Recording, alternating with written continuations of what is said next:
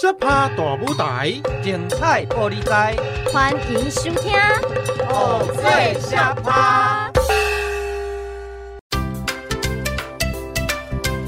Hello，大家好，欢迎收听今天的《偶醉下趴》，我是菜头妹，我是大叔兄，我是二师兄。今天啊，是搭戏台排戏的日子呢，各位伙伴，快点准备来开演喽！菜头妹，你准备好了吗？嗯，师兄，等一下啦，准备什么？这布景都还没上哎。嗯，啊，就已经准备好了。这个绿幕啊，就是我们今天的背景啊。这一大片的绿色背板，你说它也叫背景？不对呀，布袋戏的布景应该是山水画、彩色的才对吧？嘿嘿，我问你哦，你有没有看过好莱坞的电影啊？我看过啊，我最喜欢看的啊就是《哈利波特》。很好，那就拿《哈利波特》来说好了。每当电影里面的场景啊没有办法靠实景打造，你觉得该怎么拍呢？那就是使用电脑特效来后置背景，对不对？没错，布袋戏呢也会这么做哦。不管是电影还是直播，每当我们需要用到电脑制作场景的时候，就会搭设绿幕，好让片师呢可以在后置时加上特效跟背景。那为什么一定要用绿色的呢？不可以使用原本有的布景来后置吗？使用单一的颜色呢，是方便片师把背景先改成透明的，就可以放上想要的背景喽。至于为什么一定要绿色的呢？这是因为绿色跟人体的皮肤、头发。都不相近，用绿色呢会更好后置哦。哦，所以才叫做绿幕啊。没错，当传统布袋戏要拍成电视跟电影呢，团队就要跟着学习摄影技术，已经呢不像是古人说的培养一技之长而已。现在呢，就连布袋戏呢都要一个人当三个人用。好辛苦哦！不过布袋戏的演变也是从一走到五，一尊戏哦，从二 D 平面变成三 D 立体，拍摄成四 K 的影像，在现在的五 G 时代收看呢。没错，所以呢，今天就是要和大家介绍，当布袋戏开始发展出电视与电影后，会怎么拍摄成影片呢？好，那就赶紧来收听今天的。布袋戏小学堂，你读什么戏？布袋戏。那大师兄呢？布袋戏呀。啊，布袋戏要读什么？想搞懂布袋戏没这么简单。行，这回来去布袋戏小学堂，开堂。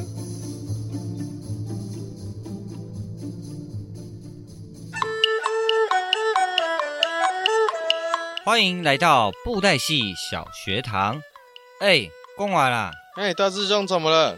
咱头前介绍遐尼侪传统布袋戏的眉眉角角，啊，你记不记得最一开始咱这个布袋戏尪仔发展的时阵，有讲到布袋戏的发展史啊？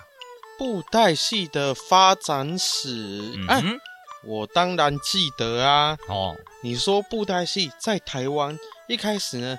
是从唐山过台湾的时候的传统布袋戏，对不对？嗯。后来啊，才发展出金光闪闪、水气沉调又冰冰冰冰的金光布袋戏。再后来啊，就出现了电视布袋戏，对不对啊？嗯，没错。那依照这些布袋戏不同时期的需求，不论哦是布袋戏尪仔。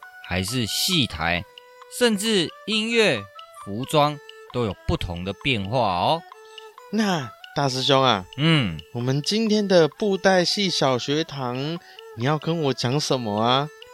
今天啊，我们就来说说布袋戏。你来到电视布袋戏了后变什么款哦？哦，布袋戏进入到电视布袋戏时期。会变怎样呢？那就有请大师兄喽。话说啊，第一个把布袋戏的演出用影片的方式拍下来的作品呢，是在一九六零年哦。这个呢是由台语片导演李全熙所拍摄的《武松打虎。不过啊，这个影片其实是一个黑白的纪录片，记录的事情呢，就是当时新兴阁布袋戏团他们的演出。哇，在六十几年前就有人把布袋戏拍下来，做成了黑白的影片了哦。没错，不过啊，刚刚说的这个《乌熊怕后》是一部电影，这个啊是在电影院里面播放的哦。那布袋戏的演出要出现在电视上呢，还要隔个几年，就是在一九六二年的时候，当时唯一的无线电视台台湾电视公司的这个节目里头啊，有播放了易婉兰掌中剧团的《三国志》。这个演出啊，是由已经过世的国宝级布袋戏大师李天禄老师主演的。不要小看这个《三国志》哦，这个啊可以说是台湾史上第一次，大家呢不是在庙口或者是户外，而是啊坐在家里头看着电视，能够观赏到布袋戏演出哦。哇，是史无前例呢！哦，当时大家一定觉得很新鲜。没错，只不过呢，这个史上第一部的电视布袋戏《三国志》啊，其实主要只是把现场演出的布袋戏啊原封不动的拍下来而已啦，不是哈、哦，真的为了影片拍摄而制作的演出，原封不动的拍下来而已。哦，就是比较像是现场演出的记录影片喽。嗯。所以啊，虽然在一九六零年代，不管是电视、电影，都陆陆续续的有布袋戏影片的推出啊，不过都没有造成多大的回响。啊，这样不就是没有什么人在看布袋戏的影片了吗？哎，别担心，因为啊，到了一九七零年代呢，就不是这样子喽。哦，那是发生了什么事啊？到了一九七零年啊，有一部真正引起电视布袋戏风潮的关键制作出现了。在一九七零年啊，黄俊雄他所演出的《魂酒带路夹》在台视播出，出现在全台湾电视机观众们的面前哦。魂酒带路夹啊，这出戏有什么厉害的地方吗？哎。你会这么说哦，就是有眼不识泰山呐。这一部戏啊，在当时可以说是现象级的布袋戏影片呢。一出现啊，可以说是轰动全台湾哦。这么厉害哦！这一部《云州大儒侠》，因为它的剧情紧张刺激，声光效果呢引人注目，而且再加上口白典雅，歌曲又朗朗上口。当时啊，可是创下全台湾百分之九十七的超高收视率哦，九九九九十七趴的收视率呢？没错，很难想象哦。现在啊，我们全国性的节目，比如说金马奖颁奖典礼，平均收视率也才百分之三而已。你看差多少？那现在的电视节目，有时候破个一点几，哎，偶像剧。还是破二，大家就在开香槟、敲冰块了。你有看过这种画面吗？你来相比之下，你就知道有多夸张了。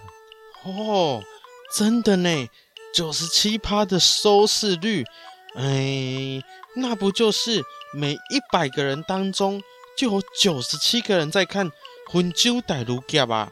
没错，那你想想，这样子《魂酒带路夹》在当时有多红啊？哼！可以说哦，在那个时候，几乎没有人没看过这部《魂酒带路夹》了。甚至啊，还有人说，每到中午啊，电视上要播这一出《魂酒带路夹》的时候，街上啊就一片的冷清。上课的翘课啦，啊，上班的哈、哦、不去上班，所有的人哦都跑回家，守在电视机前面，就是为了要准时收看。轰动武林、惊动万教的魂酒带路夹啦！哦，这样子真的很夸张哎！大家都不去上班，都不去上课，都守在电视机前面，就要观赏这一出魂酒带路夹，真的有这么夸张吗？哼哼，到现在哦，这出戏里面许多经典台词还是我们很常使用的俗语，比如说像里面这些重要的角色人物，他们的形象哦，也常常在很多地方被使用哦。哦，原来这出《魂酒带路桥》在当时候这么的红哦。哦，我好像没有经历过那个时代，所以我都不知道呢。难怪会被说是现象级的布袋戏影片呐、啊。没错，那我们现在就先休息一会，待会下堂课就继续上课喽。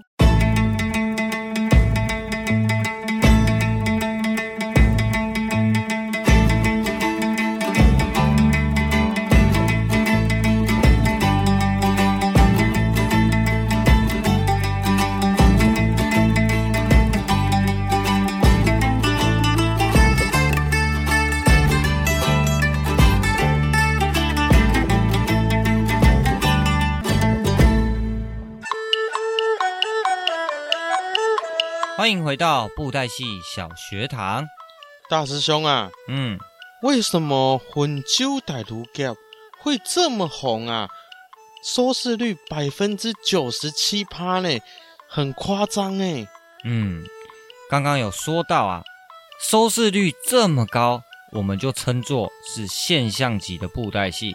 我先来跟你说说这个现象级的布袋戏的意思。现象级啊，简单来说呢，就是讨论度、热度非常高的这个作品。当时啊，收视率百分之九十七，就是街头巷尾，连你的爸爸妈妈、爷爷奶奶，大家都知道，大家都在讨论。你的邻居或者是你的同学、老师，大家都知道的这个作品，讨论度非常非常的发烧。这个呢，我们就会称作是现象级。那为什么魂酒歹路桥会这么红？也有很多原因啦。呃，比如说那个时候的社会环境啊，休闲娱乐的形态啊。不过啊，这些啊有点说太远了。我们先说说今天要跟大家分享的布袋戏进入电视拍摄之后的改变啊。电视上的布袋戏。和我们平常在外场看的布袋戏有什么不一样吗？有一些地方一样，有一些地方不一样。就像啊，我们看到真人的舞台剧跟电视剧的表演也非常的不一样。那在电视的影像中，细节呢可以被放大，场景啊也不用局限在同一个地方啦。所以跟外场传统的这个布袋戏比起来，其实有很大的区别哦。哦，原来如此。那大师兄，你可不可以帮我举例看看呢？说有哪些地方不一样啊？没问题。那电视布袋戏跟传统布袋戏拿来相比啊，最直接不同的地方就是昂啊。我们之前在小学堂呢也有说过，为了啊要让镜头前的这个昂啊看起来更细致、更好看，所以呢会将昂啊的身形加长。把它变成跟真人的比例一样，然后呢，在偶头的上面的设计，它的彩绘呢，诶，因为怕镜头曝光的关系呢，所以啊，也会做了很多的改变哦。哦，我记得，我记得，昂二的改变会变得跟半个人一样大，对不对？没错。那除此之外啊，透过镜头可以看到更多东西。所以呢，昂啊身上的配件还有细节都变得更加更加的细致。比如说啊，昂啊的眼珠子从早期呢是用画的，那后来演变成呢用玻璃做的眼睛。那头发也从传统的塑胶假发变成了真的直发。那双手的手指也进化成五根手指头都可以灵活活动的塑胶手指头。两只脚呢，也从原本不能弯曲、传统布做成的腿呢，也改良了。现在装了关节之后，可以弯曲或者是跪着、坐着的塑胶脚。那这些昂啊的改良啊，都是为了要在镜头前看起来更像真人的表演一样哦。哦，光是戏偶就有很大的不同呢。还有啊，在表演上，因为拍摄的镜头可以随时移动，所以就不像传统布袋戏演出的时候，只有正面能被观众看到。利用摄影镜头呢，可以三百六十度拍摄昂啊的动作，所以在演出当中啊，可以说是更加的自由。哦，那是不是有一些像是佛山无影脚、降龙十八掌、轻功水上漂，都可以轻易的做得到啊？嗯，也可以这么说啦。那在摄影机可以依照需求自由移动拍摄的状况下呢，有一些过去啊，纯粹靠单手或者是双手操偶会被限制住的动作，的确就能够呈现出来。这个啊，也是为什么当初《魂揪歹路桥》会这么吸引人的地方。看那个主角史艳文帅气的运剑，然后打倒坏人，在摄影机的帮助之下，让大英雄看起来更加的雄赳赳、气昂昂嘞。哦，听起来真的好帅哦。除了这些之外呢，影片拍摄还有一个很特别的优势哦。哦，是什么优势啊？你记不记得布袋戏发展到后来，因为要吸引更多的观众来观赏布袋戏，也加入了非常多的声光效果啊。哦，我知道，我知道，就是后来我们在外台看的金光布袋戏嘛，冰冰冰冰。对，那在电视布袋戏里面呢？这种声光效果又再更上一层楼，除了说拍摄的时候可以用实体的特殊效果，那在影片拍完的后置的阶段呢，还能够利用电脑的技术加强声光爆破的效果。就有人说啊，以前的金光布袋戏爆炸效果可以炸掉一间小木屋，不过啊，现在电视布袋戏这个特效技术之下。简直啊，可以炸掉一整栋摩天大楼嘞！哼，哦，这么厉害哦！而且啊，电视布袋戏因为在影片拍摄的加成之下，也改变了许多传统布袋戏演出的细节，比如说更大型的布景、动画合成的背景，甚至啊是实景拍摄，或者是说像我们之前有讲到的，专门呢。为布袋戏角色所制作的角色主题曲，那种种的原因加起来啊，才有办法创造出当时百分之九十七万人空巷的这种盛况啊！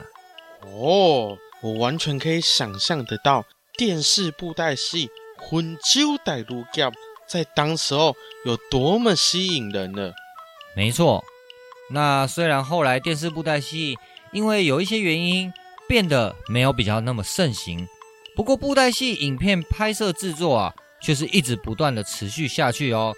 先后呢，有人投入了录影带租借以及呢拍电影的行列哦。哦，布袋戏也有电影哦？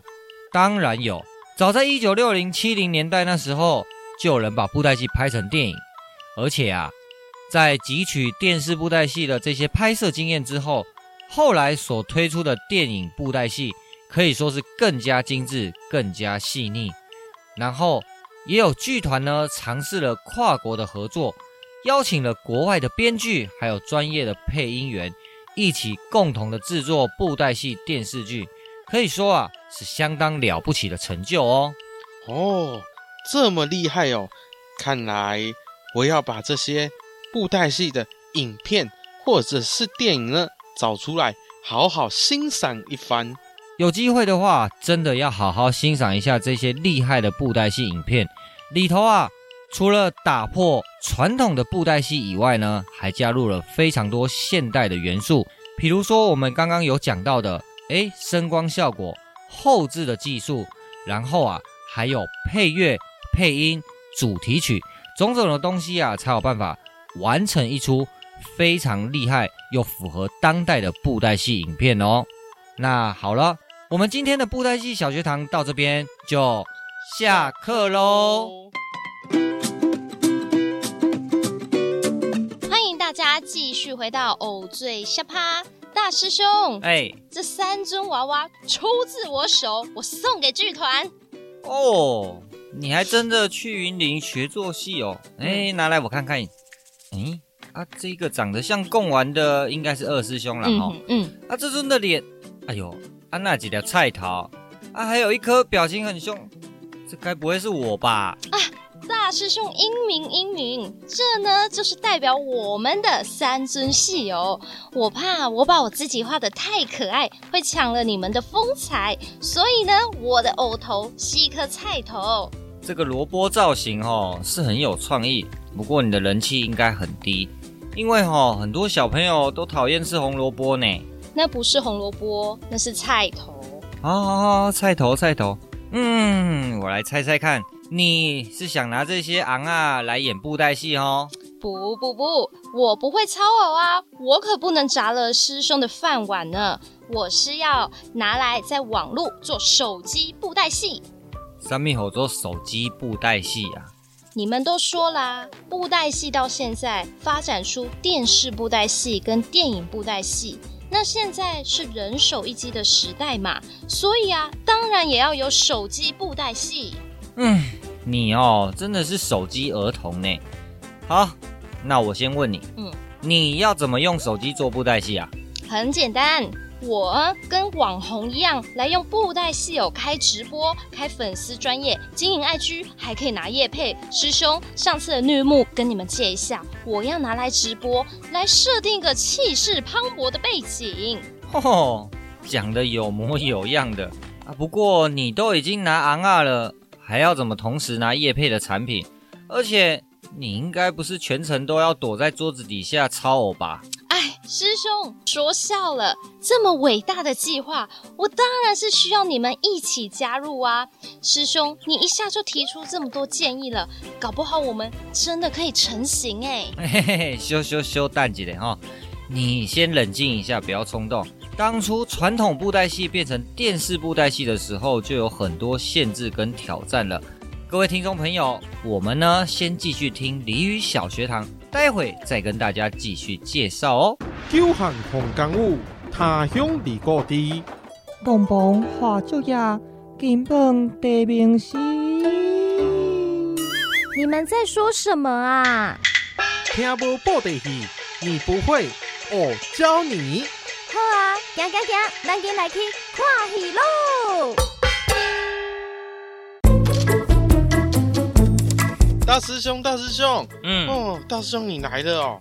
贡丸的高炸啊，哎、欸，啊你在干嘛？哦，大师兄，我跟你说啊，你有没有感觉到最近常常在地震啊？哦，哦我都吓死了。嗯，哦，刚好我正在看新闻，有讲到这个预防地震灾害可以做的事，我哦现在就在努力的记要怎么预防地震。哦。啊，新闻都说了一些什么啊？哦，他说哈、哦，首先我们要先检查自己家里的风险，嗯，比如说呢，建筑是不是太过老旧，是不是有在土壤异化带的上面啊？嗯，还有瓦斯管线有没有太过于老旧等等等啊？哦，如果设备太老旧的话，要记得翻新哎。嗯，如果房子啊本身风险就比较高。嗯，就可以考虑要不要搬家，哦，这样子可以降低灾害的发生风险哦。嗯，你是说的很好啦。除了评估自己家里的风险，这个呢是非常重要的准备。那还有没有其他的预防准备啊？有，再来啊，就是平常可以把家里面比较有可能倒塌的家具。比方说灯具啊、衣柜啊这些，把它给固定好，嗯，这样子也可以降低发生意外的风险哦。哦，啊，除了这个以外哦，窗户也要用安全玻璃啦，避免说地震的时候呢，玻璃碎片满天飞，造成受伤啦。哦，大师兄，你很有 sense 呢。嗯，嘿呀，都够讲。哦，还有还有。他说呢，要准备一个紧急避难包。嗯，如果啊地震发生后需要紧急撤离的话，有这个紧急避难包呢，就可以直接带着，赶快前往那个什么避难场所啊，这样就可以远离危险地带。地震发生的时候啊，最重要的就是要保护头部、脖子。如果可以的话，要躲在桌子底下还是墙角，避免受伤。哦，对对对，新闻说呢，可以记得趴下、掩护、稳住这个口诀。嗯，地震发生的时候，赶快趴下，就近寻找掩护，并且啊，要稳住周边的东西。震波之后，就能够赶快移往安全的地方。这个时候啊，紧急救难包就可以派上用场了。嗯，没错。哦，这些资讯啊，真的非常非常的重要诶。因为台湾的地理位置啊，是位在环太平洋的地震带上面，本来就是比较容易产生地震的地方啊。所以啊，我们平常相关这些防灾避难的知识，还是要多一点了解比较好。是的。大师兄说的没错。话说回来，嗯，除了这个很有用的地震资讯以外啊，我今天看新闻的时候，刚好在上面听到一句台湾俚语呢，但是有点不太确定它的意思是什么呢？哦，啊是什么啊？诶，好像好像是什么胀气的水鸡，然后很瘦什么之类的。会胀气的水鸡，很然后很瘦，没有肉。哎，对啊，就大概是这种感觉啊。嗯，我想看买啊，跟水鸡有关的俚语啊，有一句哦，是说“碰红追鸡太无吧”。对啦，对啦，对啦，就是这一句啦。哦，是这句哦。对啦，这一句。碰红追鸡太无吧？啊，大师兄啊，这是什么意思啊？既然还被你形容成会胀气的水鸡，很瘦，还没有肉，啊，我真的是昏去呢。啊，不是听起来就是这样子吗？啊，这句话哦，不是在说水鸡胀气又很瘦啦，这句话哦，就是在形容有一种人。喜欢哦，常常的在那边吹牛说大话，实际上哦，一点本事都没有啦。哦，原来是这样子哦。那为什么要叫碰红水鸡啊？是不是他很会胀气呀？哦，碰红哦，除了是指身体上会胀气的这个反应以外，还有另外一个用法，就是说。指人在吹牛、说大话的这种行为，那水鸡就是台语的青蛙，没错啦。啊，也有人叫做细卡。哦，我还有听过有人叫长蛤蚌哎。嗯，顺便说一下，青蛙的小时候叫做斗龟啊，也就是蝌蚪的意思啦。以前的人哦，观察青蛙的样子，发现青蛙在发出叫声的时候呢，肚子会鼓起来。就好像人肚子会胀气一样，所以啊，才说叫做碰红追鸡。不过水鸡鼓起来的里面呢，其实都是空气，空空的，一点肉都没有。所以啊，被人延伸说讲话不实在的意思，喜欢吹气球说大话，其实啊，里面都空空的啦。一戳呢，就会发现根本没有内容。这个啊，就是碰红水鸡太无肉啦。哦，原来碰红追鸡台波吧是这样子哦。那如果下次啊，我听到有人又在吹牛说大话的时候，我就可以吐槽他说：“你这根本就是碰红追鸡台波吧嘛。”嗯，没错没错，就是这样用的啦。是说以前的人真厉害呢。光是看到青蛙，就可以联想到这么多。大师兄啊，嗯，我记得我们好像有讲过关于动物的俚语。我记得有“做鸡丢庆，做人得病”。嗯，没错，这个啊是在说人呢不要太过固执，要懂得变通，也是人要努力勤奋才能够获得成功。我们还有说过另外一句。歪嘴鸡想要吃好米，你记不记得是什么意思啊？哦，我知道，我知道，就是在说人家自不量力的意思，对不对？还有另外一个，一减二个，蒙拉减三口，这个啊是在说做事情可以一举两得，两者兼顾啦。哦，这样子听起来，台湾俚语里面有关于动物的俚语，哦，真的很多呢。嗯，哎，贡丸，你这个观察哦非常好，在台语里面啊，关于动物的俚语确实还不少。其实啊，也很好理解啦。当你呢跟某种动物相处久了，或者是很亲近，常常到处可见的时候嘞，你呀、啊、自然而然很了解了这些动物的习性、外貌还是动作。久而久之，当发现人呢有同样的这种行为，或者是类似的外形样子，就会用对动物的观察来比喻啦。哦，原来是这样子哦。嗯，那大师兄，你可以再给我们举一些例子吗？还有什么样的动物俚语啊？当然没问题。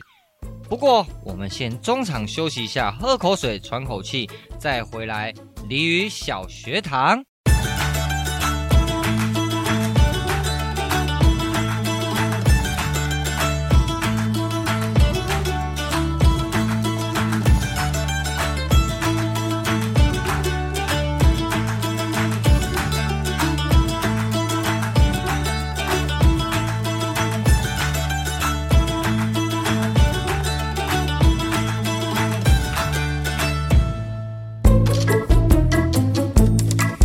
各位朋友，欢迎回到俚语小学堂。哎，贡啊，哎，大师兄怎么了？讲到这个动物类的台湾俚语哦，其实啊有非常多，最常见的呢就是关于这些家畜家禽类的哦。家畜家禽类，哎，大师兄啊，那是什么东西呀？家畜家禽啊，其实就是指以前的人呢。经常会在家里面养的动物啦，比如说鸡呀、鹅啊、鸭，或者呢是牛、猪这类的动物呢，我们就称作家畜家禽。那家禽呢，就是两只脚在地上走路的；那家畜呢，就是四只脚在地上走路的啦。哦，原来是两只脚跟四只脚的区别哦。没错。那这些动物啊，因为在以前的时候啊，都是农业社会，所以呢，一般人家里呢，通常都会养一些小动物，不管呢是家里自己要吃的，还是说呢要养大了拿去卖给人家，维持家庭的一些收入用的。那这些动物啊，因为常年的被养在跟人类非常亲近的地方，有可能啊，就是养在家里的后院。或者呢是前庭的地方，自然呢人们跟这些家畜家禽相处的时间长，就对他们的动作、对他们的行为会比较熟悉，那针对他们的观察也就比较入微。所以啊，相比之下，这些家畜家禽相关的俚语就会比较多了。比如说关于猪的俚语就很常见哦。猪的俚语。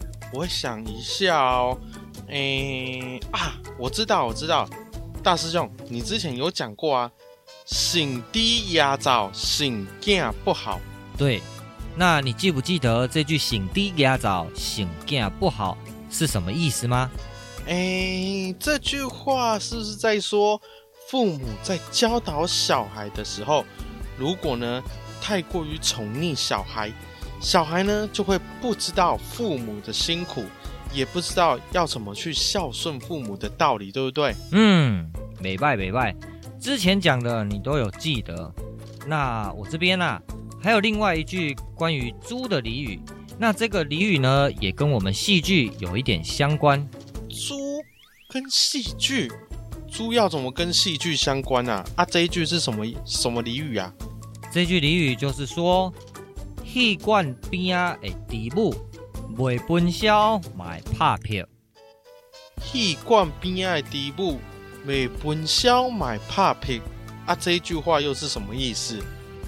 这句话就是说呢，平常啊住在戏馆旁边的猪，每天呐、啊、都在听戏馆里头演戏呀、啊、唱戏呀、啊，久而久之耳濡目染，戏听多了。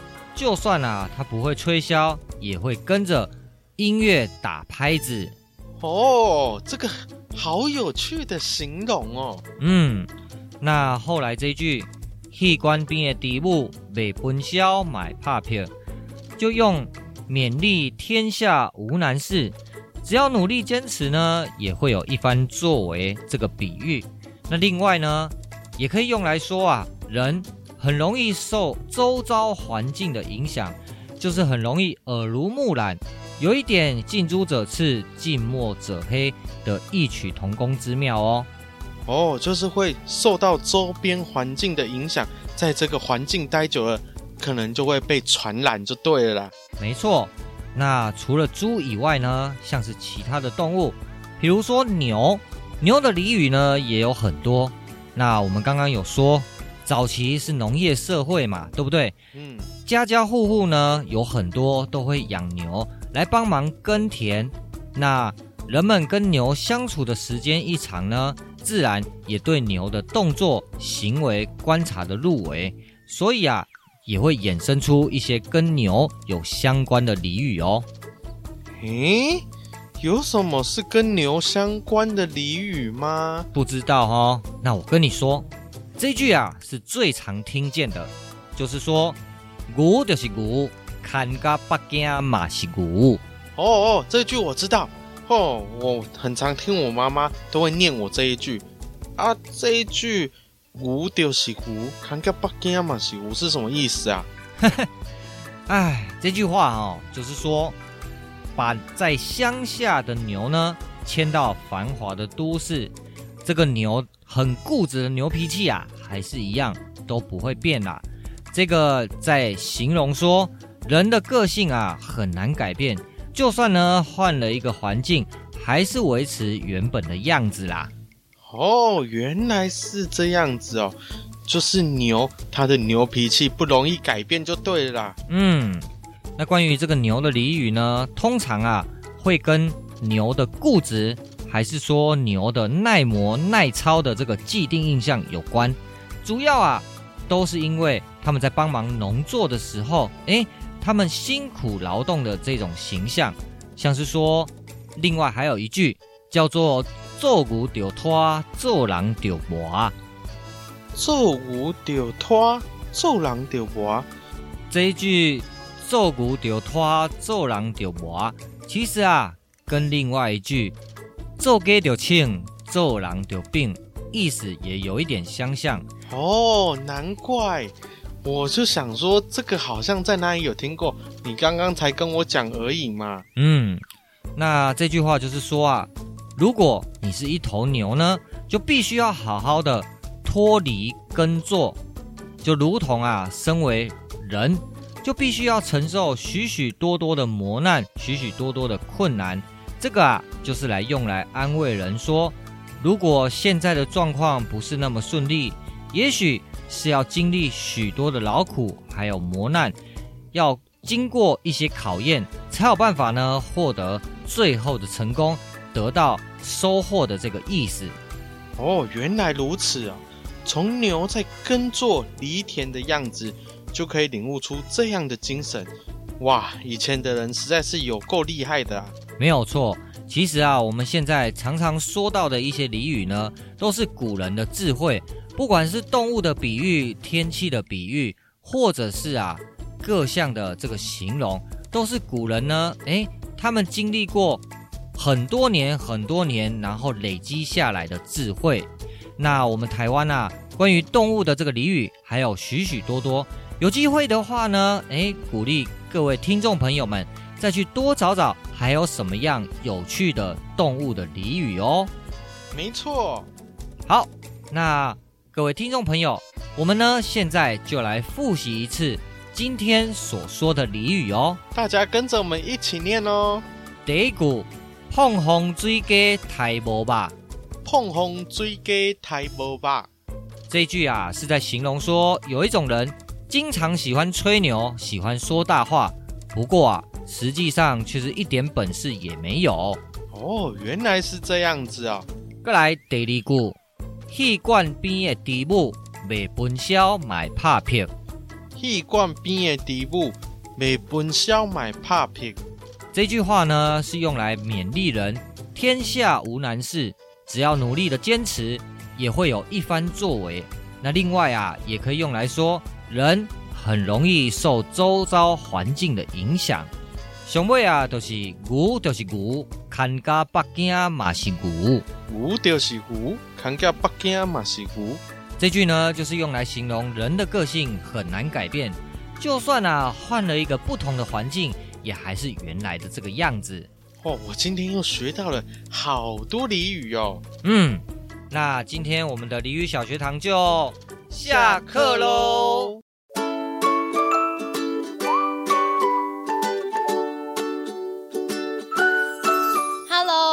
家继续回到偶醉下趴。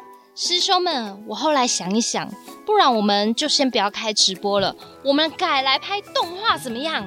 菜头妹，嗯，你还是别为难师兄们了，我们连写剧本都有困难的，要拍什么动画？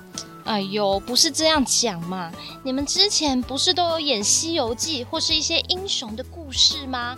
是时候啊，要来做一些吸引大众的题材了。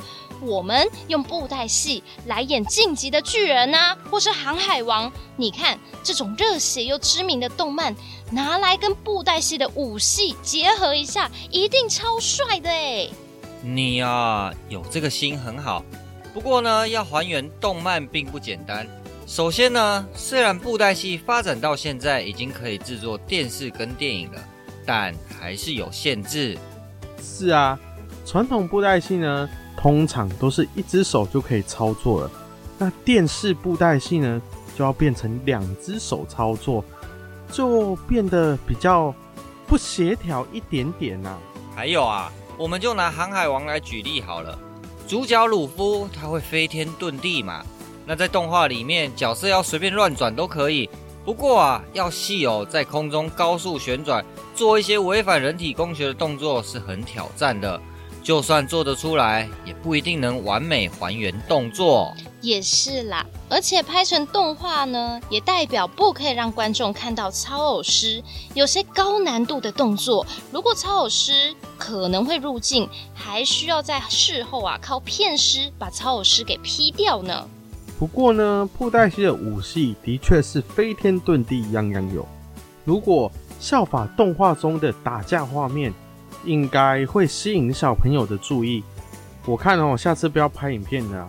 我们呢，剧团实际演出时来想一下，有没有什么动漫的角色招式可以融入武戏？嗯，应该很有趣哦。哦，那就这么说定喽，非常期待。好啦，听众朋友们，以上就是我们第一小时的偶醉下趴，休息一下，待会呢继续在空中收听第二小时的偶醉下趴哦，拜拜，拜拜。以上节目由文化部影视及流行音乐产业局补助制作播出。